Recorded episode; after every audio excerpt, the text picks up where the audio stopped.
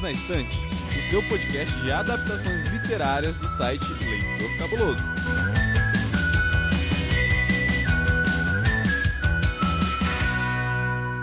Olá, ouvinte! Você acaba de chegar ao seu encontro semanal para falarmos sobre livros, séries e muito mais.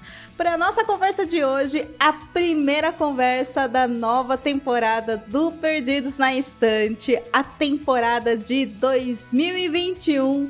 Está aqui comigo uma mulher que eu admiro muito, que é a nossa vizinha aqui do lado, a dona do Boteco dos Versados, a maravilhosa, a delicada e incrível Jess. Bem-vinda, Jess! Muito obrigada. Eu gostei do delicada porque não é tão verdade assim, viu?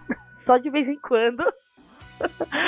É muito raro, a delicadeza ela não é tão assim. Se você ouve o Boteco dos Versados, você já sabe que essa delicadeza não é toda. Coitado do Samuel, sofre horrores e também sabe que sempre que eu tenho oportunidade eu falo dele, do homem, do incrível Stephen King, que amo muito aquele senhor. Que maravilhoso! Stephen King, nosso King, é isso. E, obviamente, aqui essa mulher incrível, com os cabelos ruivos, que eu nunca chegarei nesse tom, mas nem se eu quiser 355 mil vezes, a pessoa mais gentil que eu conheço no Twitter e na internet inteira, Dona Domênica, que vocês já conhecem, ó, melhor que eu até. Muito obrigada. Gosto da gentileza. Há dois episódios atrás, no episódio especial de Natal, o Cabuna falou que eu era uma pessoa extremamente irônica. Aí eu fiquei, ué, não sou não, mas né? Acho que cada um tira algo de mim, né? Então. Eu acho que a ironia, ela é uma coisa muito relativa. Pra mim, você é uma pessoa extremamente. É a pessoa mais gentil da internet, não tem como. Não há outra pessoa tão gentil quanto. Ah, que bonito, Jazz. Espalhando amor. Obrigada. Você é uma querida.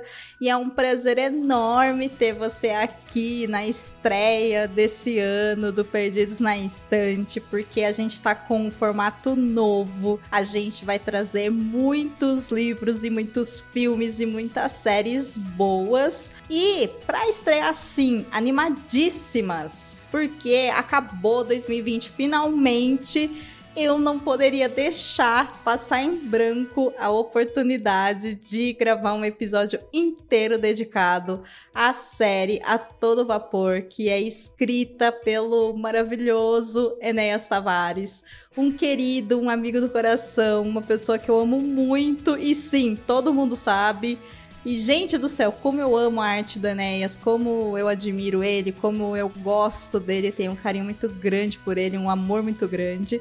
E a gente tá aqui então para comentar sobre essa série que faz parte de um universo muito maior, que é um universo criado por ele chamado Brasiliano Steampunk. Se você ouvinte não tem ideia do que a gente tá falando, vai lá pro site do Leitor Cabuloso, digita Brasiliano Steampunk ou Enéas Tavares, que você vai encontrar inúmeros posts, inúmeras resenhas, outros episódios de podcasts aqui do Perdidos na Estante. Eu acho que tem também do Boteco alguns, não tem, Jess? Dois episódios gravados. O do Lição de Anatomia do temível Dr. Luizão, que eu nunca sei falar e nunca vou aprender a falar o nome dele certo.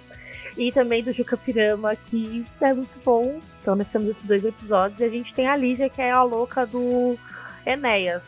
Então acho que todo mundo também escuta o Boteco sabe que ela sempre fala do Enéas quando ela pode e quando ela tem essa oportunidade. Aí, ó. É isso. Temos isso em comum, dona Lígia Colares. Lígia Colares maravilhosa, trabalhou na VEC durante um tempo.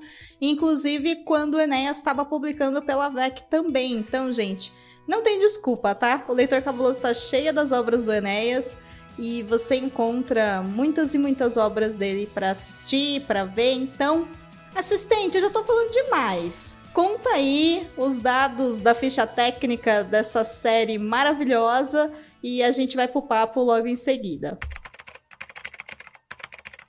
A minissérie A Todo Vapor foi criada por Enéas Tavares e Felipe Reis, com a missão de dar continuidade no trabalho transmídia do universo brasiliana e steampunk.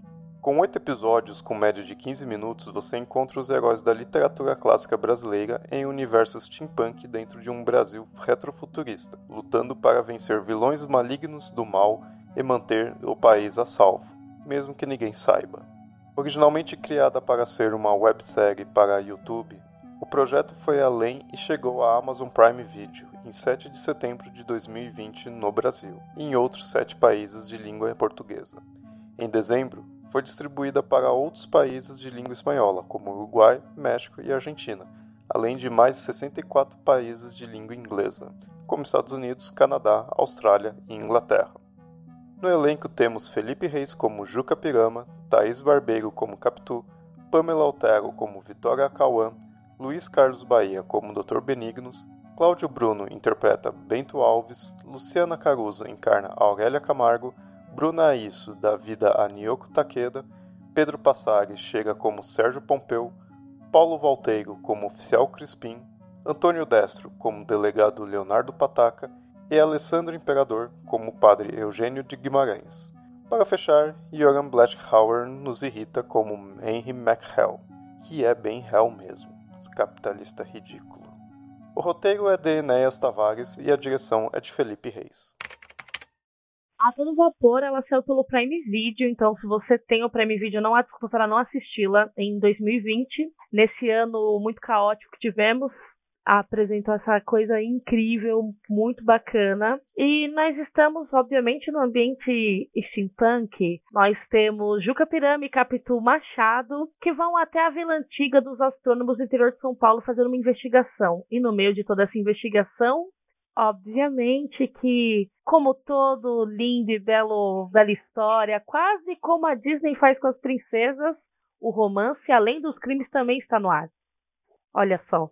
É uma história com romance, então, Jess? Temos, temos romance, por que não? O amor está em todos os lugares, até mesmo onde o crime está, por que não? Temos aí, é, em anos e anos de literatura e de cinema, casais que cometem crimes, tanto na ficção quanto, infelizmente, na vida real, e aqui não é diferente. Nós temos casais se formando, casais já ali, temos amor, temos clima de romance, com muito sangue também, com justiça sendo feita. É uma série que traz muitos elementos. E tem uns beijinhos também. Então, assim, se você gosta de ver beijinhos na tela, tem beijinhos na série. Gente, alguém tem que beijar em 2021, né? Ah, tirando os casados, que os, os casados é injusto, né? Os casados eles já beijam sempre. Será? Não sei. Fica o questionamento. Fica aí a dúvida e a sugestão para 2021, então. Beije seu parceiro ou sua parceira, enfim.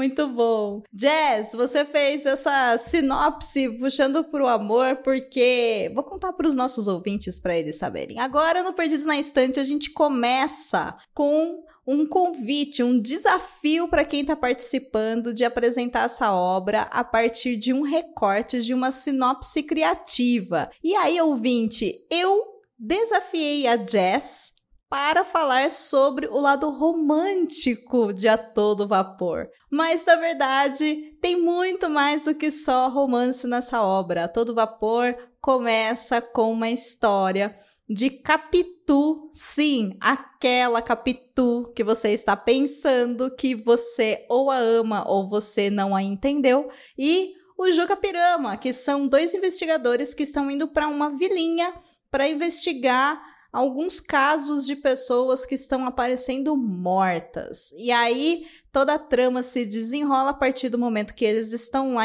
fazendo as suas investigações com outros personagens da nossa fantástica literatura brasileira clássica chegando para ajudar aí na descoberta, né, de quem que é esse assassino ou essa assassina, a pessoa responsável por detrás de tudo que tá acontecendo. Jazz, você lembra quem mais que saiu dos livros e caiu no universo de Brazilian Steampunk que tá em A Todo Vapor? Nós temos aqui a Victoria Cauã, que honestamente, assim, bem para falar muita verdade, como eu não sou uma grande leitora de clássicos da literatura e o pouco que eu li eu não lembro bem, eu sei que ela, tá, que ela é de algum lugar, mas não me lembro de onde. Eu tenho o péssimo costume de não pesquisar o da onde vem eles, porque eu acabo ficando presa num será que eu leio antes? Será que eu vejo depois? Será que eu preciso conhecer os personagens? E o Enéas, ele traz essa parte muito gostosa, que é por mais que você não conheça, você já se apaixona. E tem também o Dr. Benignos, que ele é tipo um inspetor bugiganga, que ele tem uma máquina maravilhosa, assim, ele sai carregando uma super máquina cujo principal objetivo, embora possa fazer muitas coisas, gente, é fazer café. Porque a gente não vive sem café, né? Assim, maravilhoso. Benignos, o salvador do universo brasileiro steampunk com o seu cafezinho. Amei. Ele é o cara do café e da berita que continua ali em toda a sua inteligência e magnitude. Eu amei demais ele. É, o brasileiro que nem a gente, né? É café e birita. Ele, ele é um senhorzinho que dá vontade de abraçar ele. De verdade. Eu também senti isso, Jess. Super compartilho dessa sua opinião. E aí esse quarteto então se une para tentar descobrir quem é o responsável por estar tá fazendo os crimes naquela vila tão pequenininha que, enfim, gente, tem muito sangue mesmo, como a Jazz disse, para quem curte aí um, um bom filme, uma boa série de serial killers, pode gostar bastante. Mas, Jazz, a pergunta mais importante dessa parte de apresentação da obra é a pergunta que não quer calar. Dona Jess, você recomenda às pessoas que estão ouvindo a gente que abram as suas contas da Amazon Prime Video e assistam a todo vapor a primeira série de literatura fantástica brasileira que está na Amazon Prime, agora sendo distribuída para vários países também? E por quê? Recomendo. Primeiro por ser totalmente diferente de tudo o que a gente já viu ser feito e distribuído, ainda mais em grande escala, porque a gente está falando da Amazon Prime Video. É totalmente diferente de tudo mesmo, até pela escrita do próprio Enéas. Então, depois que eu assisti, eu pensei muito que A Todo Vapor ela é um, um divisor de águas e, ao mesmo tempo, ela é uma grande porta aberta para que tanto na literatura, né, continue, que a gente sabe a grande luta literária para esse mundo fantástico, mas para que nós, né, e as pessoas do cinema, que a gente consiga explorar esse lado cinematográfico no Brasil que não é tão bem explorado. A gente tem ali pouquíssimos casos de novelas que aconteceram, não tão bem sucedidas, e a gente tem a todo vapor que com um orçamento ali é, baixo, né? Porque a gente sabe como que é para coisas novas ganharem vida na televisão e no cinema, e ela consegue trazer para você algo completamente diferente do que a gente já viu. Ela tem características muito próprias e únicas.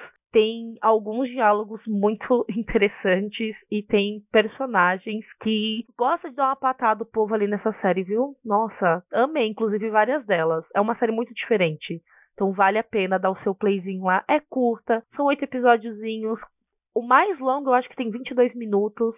Vale a pena. Desse essa chance a algo novo no nosso cinema e, obviamente, já comece aí a entrar na parte da literatura e conhecer quem é Enéas Tavares, não é mesmo? Ai, sim, quem é Enéas Tavares? Esse ator maravilhoso, agora roteirista maravilhoso. E o universo de Brasília Steampunk é super legal, gente, porque ele começou a ser criado lá em 2015 quando Enéas lançou o livro A Lição do Temível Dr. Luizon, que por muito tempo e muitas pessoas ainda falam do terrível Dr. Luizon, porque ele é terrível mesmo, que foi lançado pela editora Leia. Né? E depois ele fez outras publicações, criou um site também, que é o site do Brasiliano Steampunk. E o diferencial do universo do Enéas não é só ele trazer os nossos personagens da literatura clássica brasileira para o universo novo, da nova literatura,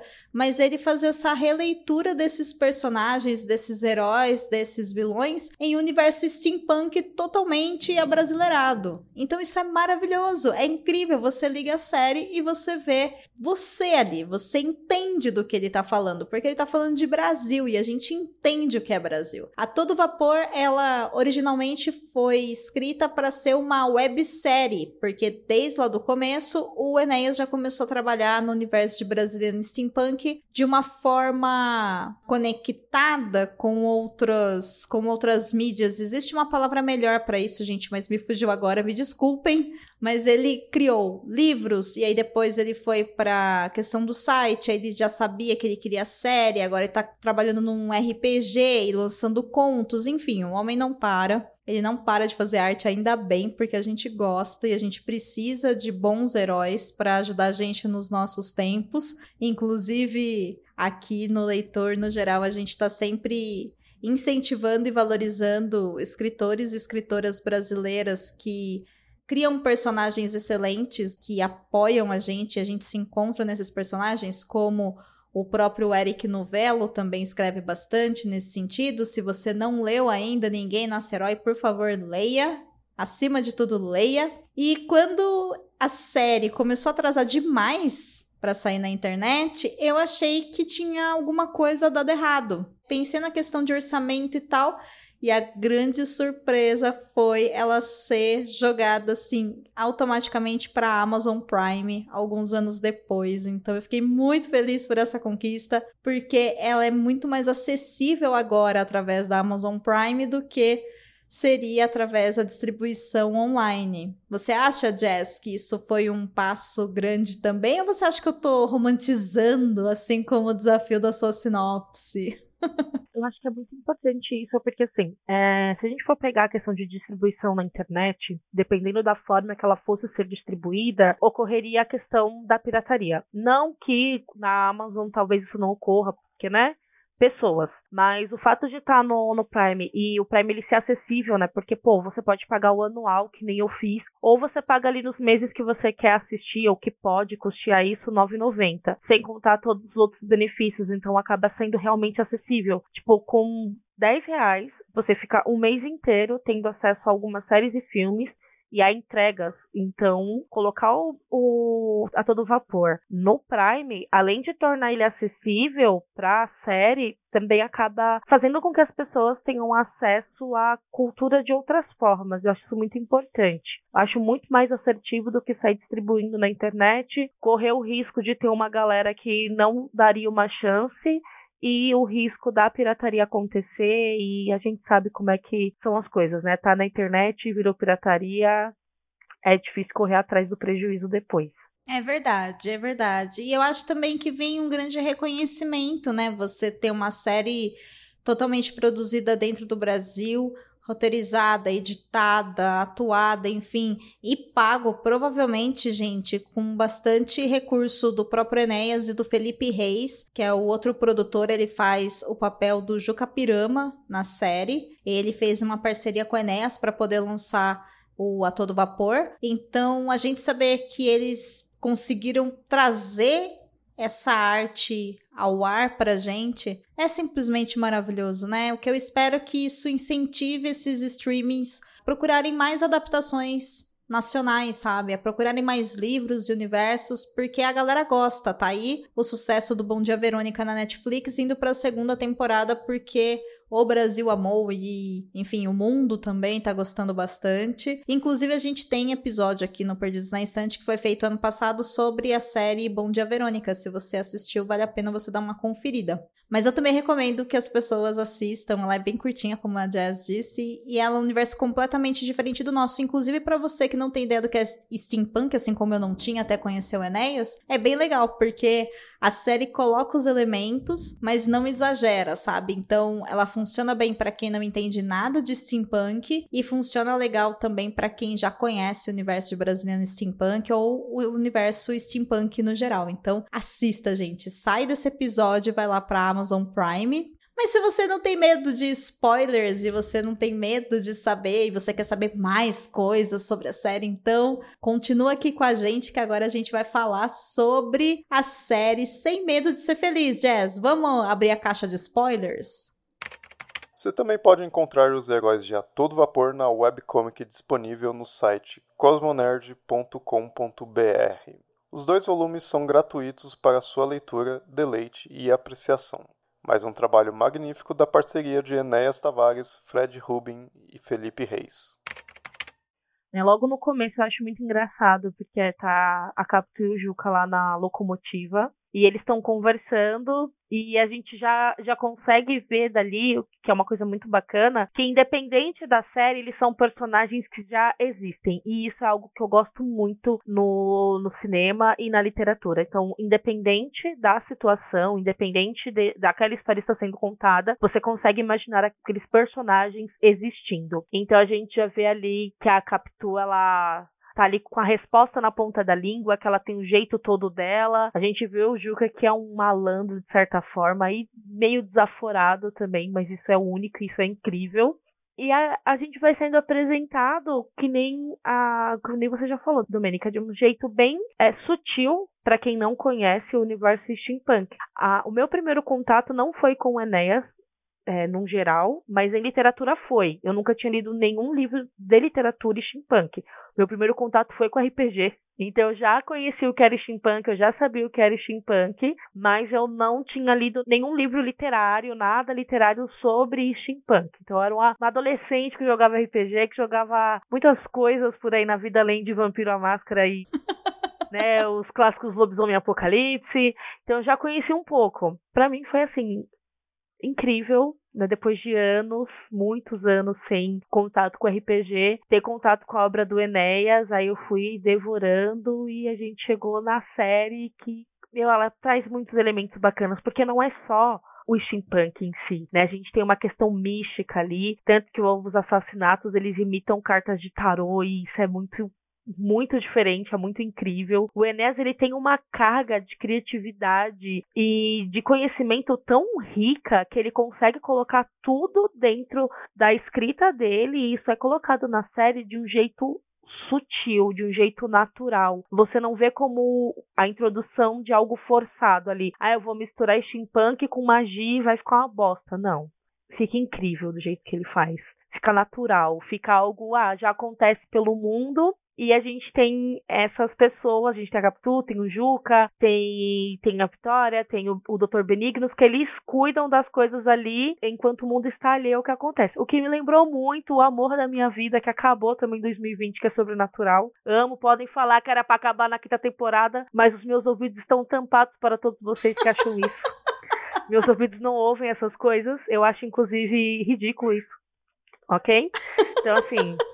Me lembrou muito, assim, tipo, de irmãos Winchester trabalhando na clandestinidade. Eu amei demais isso. Não falem mal de sobrenatural perto de mim. Com licença. Cara, que maravilhoso. Eu não tinha feito esse paralelo, mas você tem toda a razão, né? Tem tudo a ver olhando por esse recorte, porque a Superliga da literatura fantástica brasileira faz isso mesmo, né? Eles dão uma de. Não que eles dão uma de Winchester, porque não tem nada a ver, gente, tá? A referência. A gente não tá falando que é baseado nisso, não, mas eles têm isso em comum com os irmãos Winchester. E tem esse paralelo incrível de pessoas combatendo coisas que as pessoas não acreditam. Então ali, ó, por baixo dos panos, sendo muitas vezes apredejadas. Isso é maravilhoso, isso é lindo, isso é muito bonito. Ai, Enéas, obrigada. Eu gosto muito disso que você tá falando, porque tem uma cena muito emocionante no último episódio, onde o Juca tá conversando com a Vitória e eles falam sobre isso, que mais uma vez eles salvaram o mundo tirando uma pessoa ruim desse mundo e os seus seguidores. E aí um deles fala: "Ah, mas o mundo não vai saber". E aí o outro responde: "Mas não se trata sobre o mundo saber, e sim sobre a gente fazer o que tem que ser feito". E como que isso é forte, né? É o Juca sendo o Jim Winchester nessa cena. Não tem como. Não é sobre as pessoas saberem. É a minha vida e eu faço isso pelo bem das pessoas. Ponto, acabou. Lindo, lindo, lindo, lindo. E eu acho que ao mesmo tempo isso conversa tanto com a gente, sabe? Na nossa individualidade, independente de onde a gente esteja, independente do que a gente faça, porque não se trata da gente ter holofote, da gente ter, sei lá, a melhor foto no Instagram e ser reconhecido em jornais. Não se trata disso, se trata de você fazer o que deve ser feito de acordo com suas habilidades e possibilidades onde você está para transformar o mundo um pouquinho em um lugar um pouco melhor, sabe? Por vez. E eu acho que isso tem tudo a ver com esse momento que a gente tá vivendo, sabe? Então, super conversa comigo, assim. Amei esse paralelo que você fez, Jazz, com Supernatural. Amei, amei, amei, amei. Eu não tinha pensado nisso. Faz muito sentido, faz muito sentido mesmo. Adorei.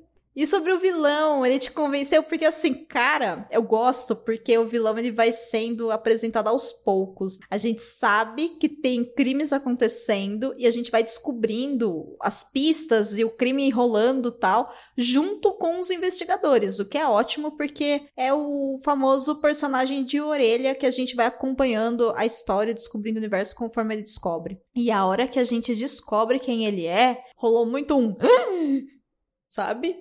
Sim, eu acho que para quem é, não tem tanto costume de assistir, de ler ou assistir suspense, é melhor ainda do que do que tipo eu fiquei surpresa mas para mim já ficou eu já tinha suspeitado de quem era no porque assim ah não acredito. a primeiro momento sim é costume o nome disso é costume porque assim a primeiro momento você pensa que é o McHell porque ele é todo afobado e, meu Deus, eu quero, né? Não quero ninguém aqui. E porque ele é o capitalista FDP também, né? Tem isso. Ele é um trouxa. Mas existem os vilões que é que nem o nosso vilão. Que ele é o cara que se mostra solícito. Não, eu ajudo vocês. Acima de todas as suspeitas. Então eu já fiquei assim, hum. Se não for, no mínimo tá encobrindo alguma coisa. Tem rabo preso ali. Agora eu fiquei surpresa com a amiga da Capitu. Ela eu fiquei assim, chocada. Ela eu fiquei chocadíssima. Eu esqueci o nome dela, mas eu fiquei chocada. Eu acho que é uma cena muito forte, inclusive a cena dela. É, é uma, é uma cena que é forte, faz você pensar em muitas coisas. Porque é bem na apresentação da, da Capitu, então já mais pro finalzinho, né? Porque tem isso também. Os primeiros episódios da série, acho que os quatro primeiros, eles né, acontecem, normal tá lá o, o primeiro episódio tem um, um, rapaz que foi que encontrou o primeiro corpo, que é o do enforcado, aí ele tá lá falando, né, que ele se assustou e tal. Aí, acho que é do quinto episódio pra frente, desculpa se eu estiver errada porque eu não me recordo bem, os nossos personagens eles começam a se apresentar. Então tem lá uma mini entrevistinha, aí se apresenta. Aí no começo a Capitola vai falar dela. Então, né, ela fala ali um pouquinho do passado dela, né, fala sobre algumas coisas ali que deixam a gente bem encafifadas e que, né, lutas das mulheres eternamente, infelizmente, espero que isso um dia acabe. E tem essa amiga dela. E a gente acaba descobrindo o porquê que elas se conheceram, se tornaram amigas. E esse episódio tão curtinho e essa cena tão tão pequenininha que são minutos, acho que não chega nem a 10 minutos, né? Porque se tem 20, coisa pouca, você é impactado. É, é, é impactado de uma forma muito forte. Então, outro motivo ótimo para assistir a, é, a série é isso, assim, o enredo, ele traz pequenas camadas, além dos crimes principais que estão acontecendo ali, da seita, a gente descobrir quem é o vilão da história, o que levou o vilão a ser o vilão da história também, que é uma coisa que faz você pensar. Uhum. Então, você fica, meu Deus, mas é uma cena muito forte. E eu acho que para esse episódio, quem é muito sensível tem que dar uma respirada, porque acontece um suicídio.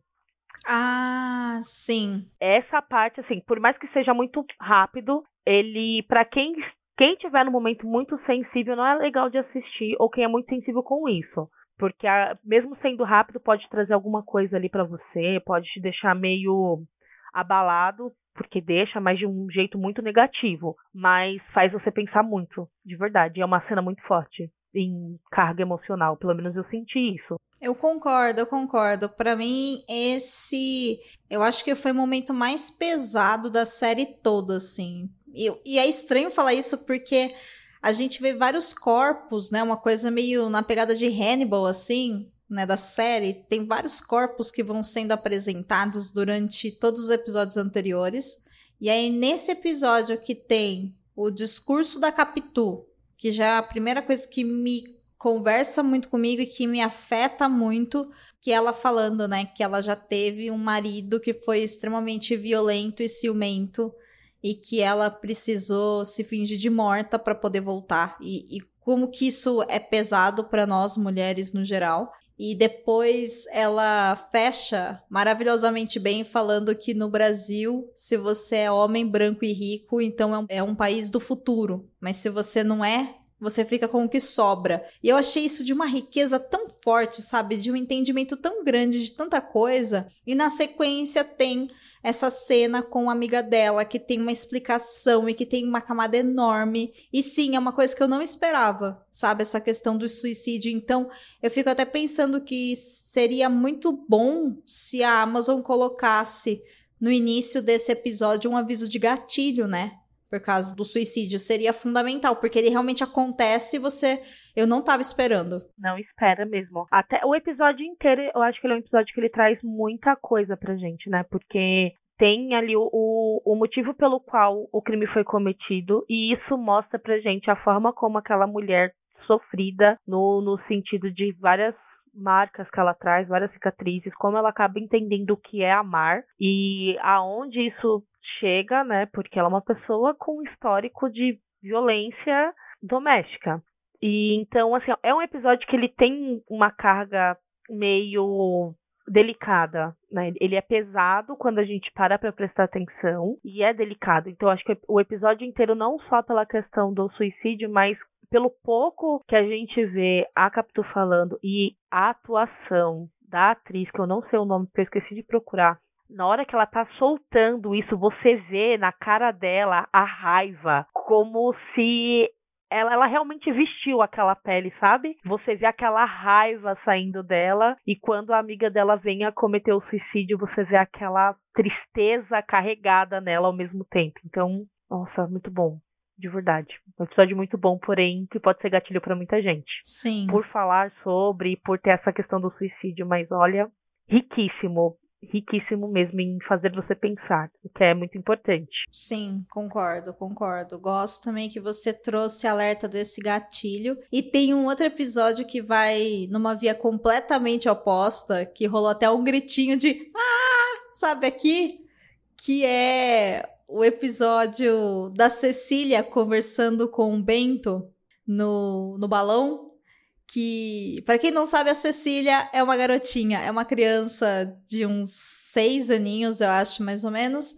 E em determinado momento ela tá lá no quintal e ela tá conversando com o Bento Alves, que tá com um balão gigante desses balão que a gente entra para voar. Não é o balão igual do pai do balão, não, tá, gente? É o balão que voa de verdade. E aí, ela tá conversando lá e tá tendo altas ideias, assim, de criança conversando com um adulto. E no final, quando ela vai se despedir, ela fala que o nome dela é Cecília Meirelles. E é tão bonitinho, sabe? Rolou muito. Ai, que fofinho. Porque eu também não esperava, sabe? Eu acho que é uma das cenas mais coração quentinho que a gente tem na série, assim. Porque a, a menininha é uma gracinha. E ela fala de várias coisas que ela quer pra época, né, que a série se passa e tudo mais, pra ideia que a gente tem ali de mulheres não podem fazer nada, ela já tem, já é uma criança que não, eu vou ser aventureira, eu vou fazer isso, eu vou não sei aonde, e quando ela não tiver mais uma babá, ela vai e tudo mais, a gente fica, nossa, né? Como é bom ser criança e ter todas essas metas e ela toda fofinha e simplesmente ser uma das escritoras mais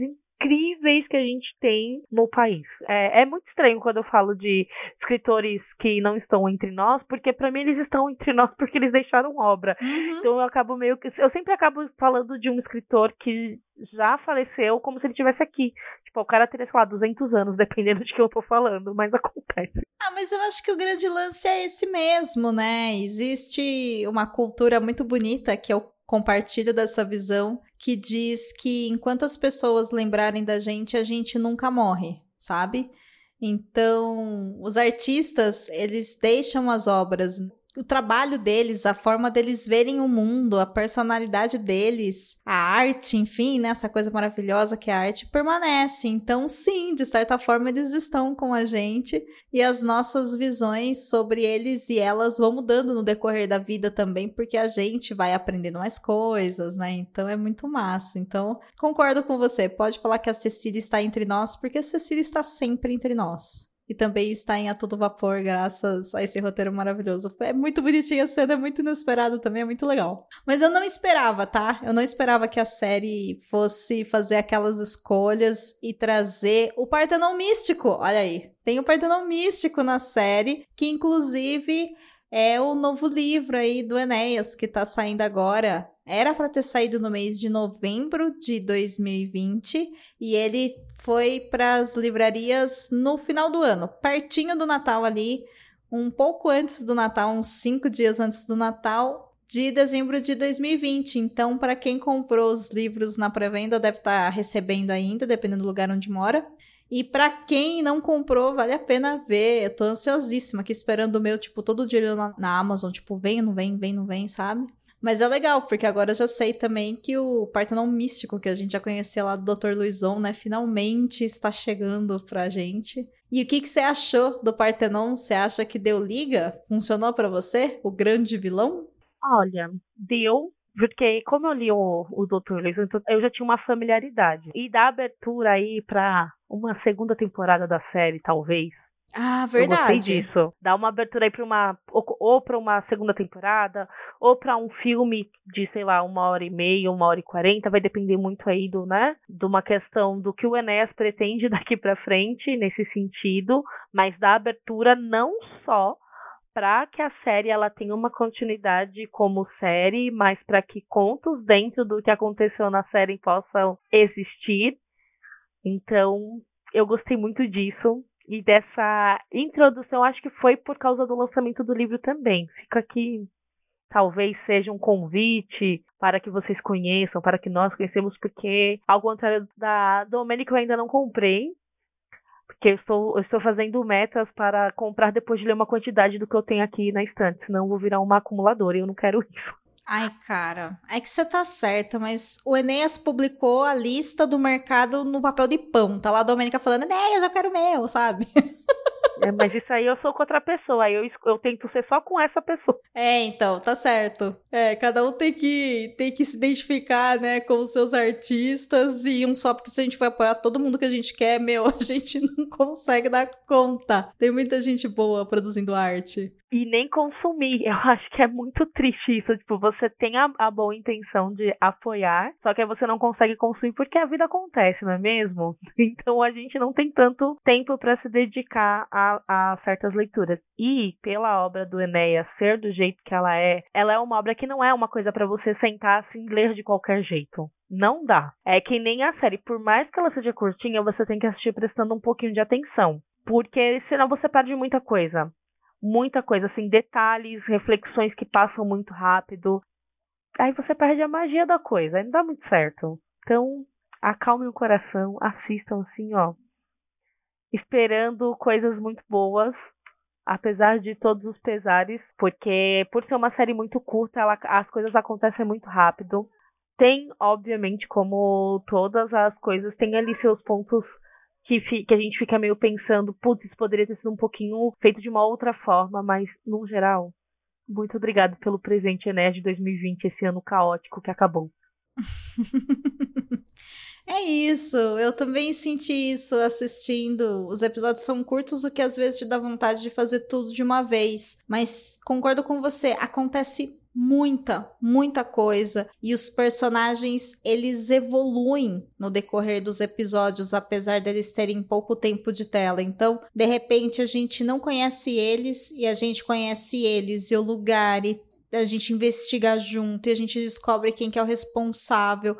E tem um momento, né, que eu não vou falar aqui se dá certo ou não deles salvarem o dia e se eles matam o vilão ou não, vou deixar no ar.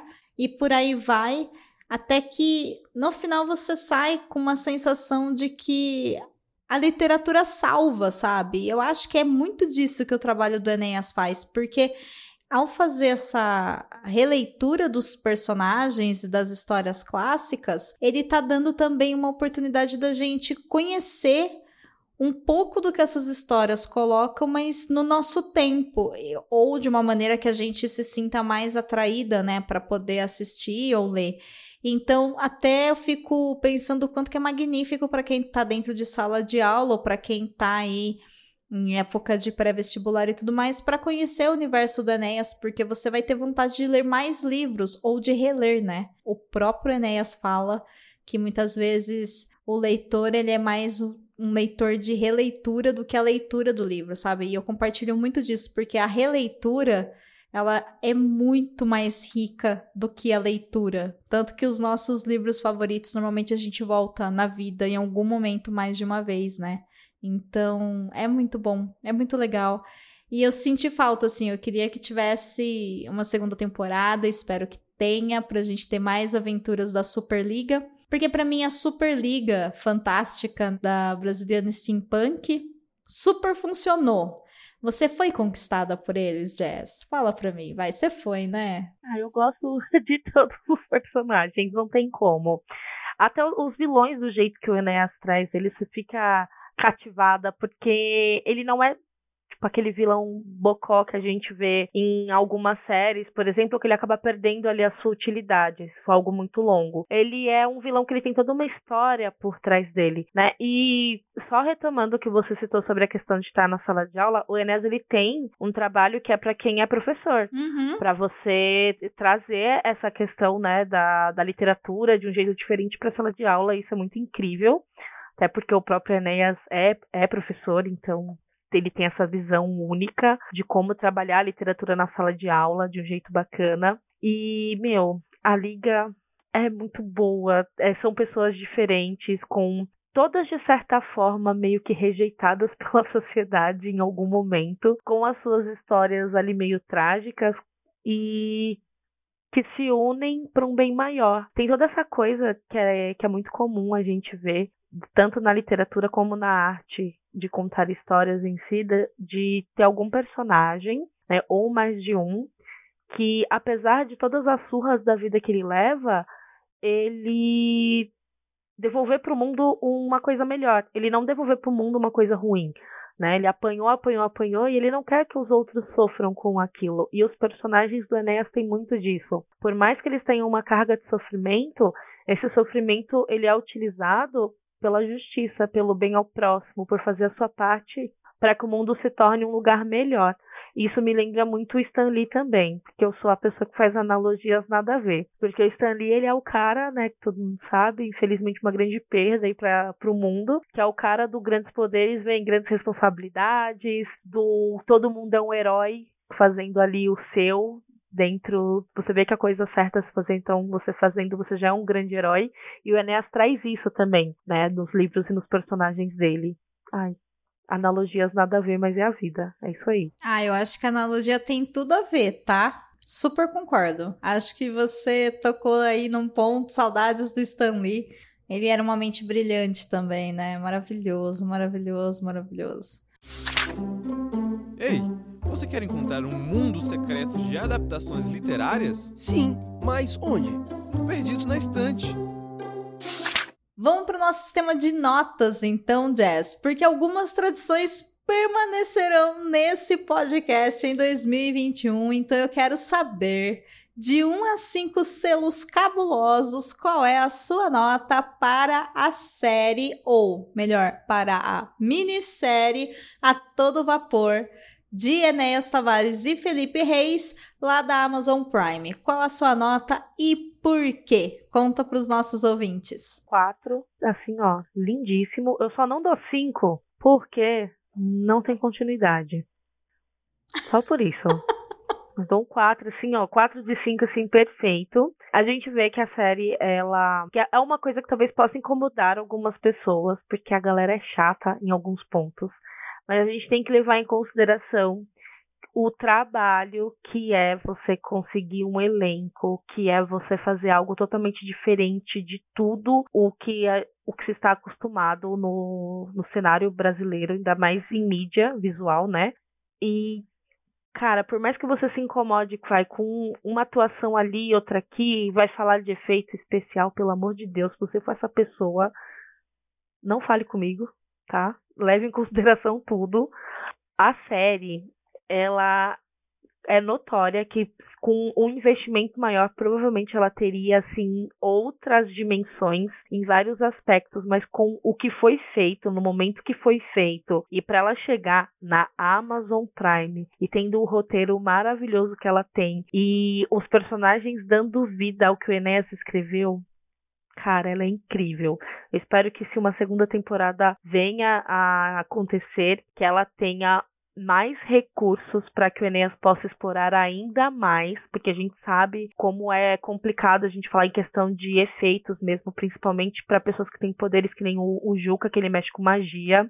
Então não é uma coisa fácil, não é uma coisa barata se colocar. E mesmo assim é um trabalho excelente em, em todos os aspectos levando em consideração que a gente tá aí com, né, teve aí Covid, é, várias coisas que podem ter atrapalhado a produção, né, tempo e afins, e, meu, vale muito a pena. De novo, se assistam, por favor.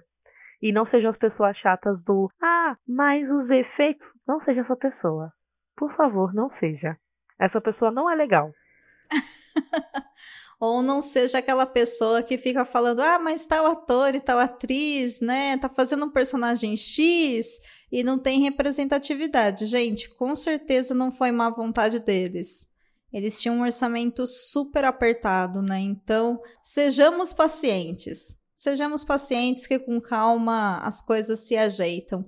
Eu concordo com a Jess, também fecho minha nota em 4 e concordo que se tivesse um pouco mais de investimento, talvez de grandes empresas e tudo mais, a gente teria mais riqueza, inclusive, do próprio universo steampunk, sabe? Eu adoraria ver os Zeppelins e mais technobubbles de vapor que os personagens usam, né, no livro. Apesar que no livro também não é tão forçado, é muito mais diálogo e construção do que a tecnologia em steampunk em si, mas eu queria ver isso mais no audiovisual. Eu acho que ficaria muito legal, assim, de ser assistido, né, e não só lido. E eu espero que se rolar uma segunda temporada, que ela seja ainda de maior sucesso. Não tenho ideia se isso passa pela cabeça deles, mas se vier vai ser muito bem-vindo e desejo muito sucesso para todos os envolvidos na série, que eu tenho certeza que essa série vai abrir muitos caminhos para todos vocês. Vale muito, muito, muito a pena, gente. Muito a pena mesmo. Dá uma chance aí. Aproveita que você tá agora de recesso, né? De começo de ano. Às vezes você tá de férias. Poxa, hoje é dia 7 de janeiro de 2021. Então, dá tempo de você assistir sim a todo vapor. Coloca aí na lista que essa vai ser uma das primeiras séries que você vai assistir em 2021 e indica essa obra para que mais pessoas conheçam essa obra brasileira, feita por brasileiros, gente, que fala sobre literatura, que fala sobre a nossa cultura, que cria personagens fantásticos que estão lutando contra o mal e vencendo dentro do nosso próprio país, inclusive tecendo críticas ao nosso governo, como sempre fizemos, né? Brasileiros criticam o governo desde 1500. É isso. Então a gente permanece nessa com bastante motivo e fazer arte é uma excelente forma da gente resistir. Literatura é resistência, arte é resistência, a todo vapor é resistência. Então assistam a todo vapor, que vale muito a pena, e leiam os livros que o Enéas coloca à disposição nas livrarias.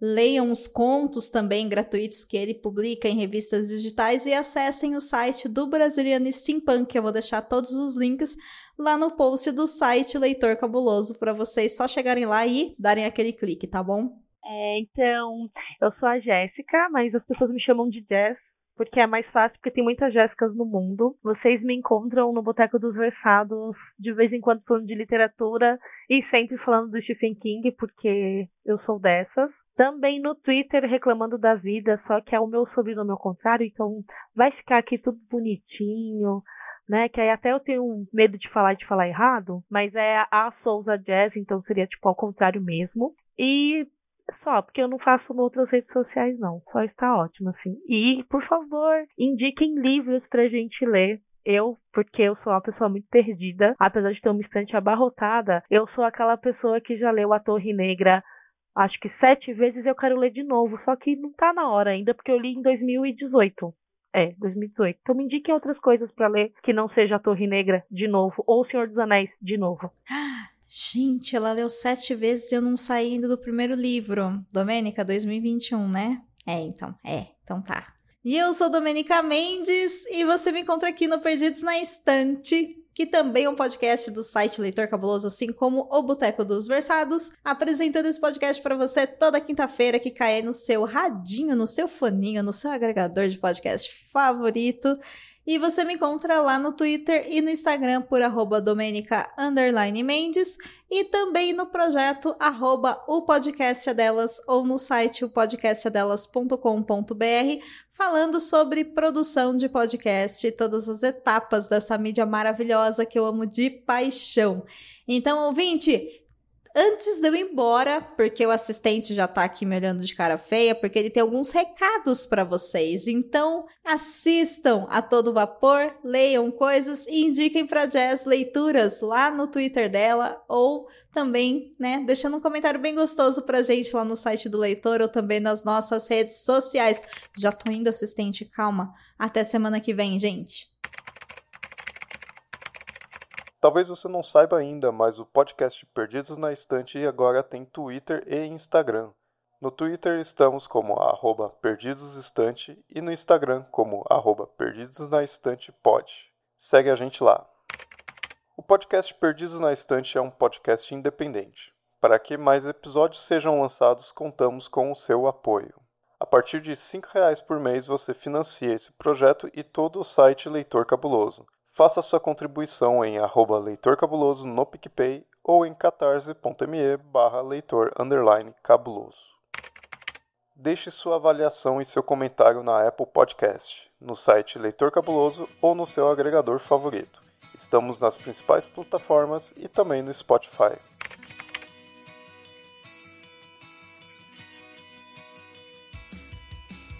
Você acaba de ouvir o episódio número 91 do podcast Perdidos na Estante. Na apresentação, Domênica Mendes e Jazz Oliveira. Assistente, Leonardo Tremesquim. Pauta, Domênica Mendes. Edição, Leonardo Tremesquim.